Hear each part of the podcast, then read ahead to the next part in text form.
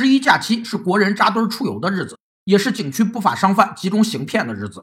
十月一日，三亚旅游警察支队通过明察暗访，依法对实施消费欺诈的三亚小海鲜眼镜渔港饭店给予行政拘留两人，罚款二十万元，并吊销营业执照的处罚。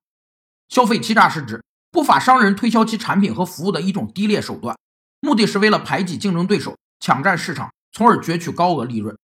对消费者而言，消费欺诈严重侵犯了其知情权和公平交易权，使消费者不能通过交易行为获得满意的产品和服务。消费欺诈有三个特点：首先，欺诈方主观上具有欺诈的恶意，知道其传递的信息是虚假的，容易造成误解的；其次，欺诈方实施了欺诈行为，故意将虚假信息告知消费者；第三，消费者因欺诈而陷入错误，并因此做出了错误的决策。在此提醒外出游玩的朋友们，进行消费时一定要货比三家，只要不贪小便宜，骗子就无从下手。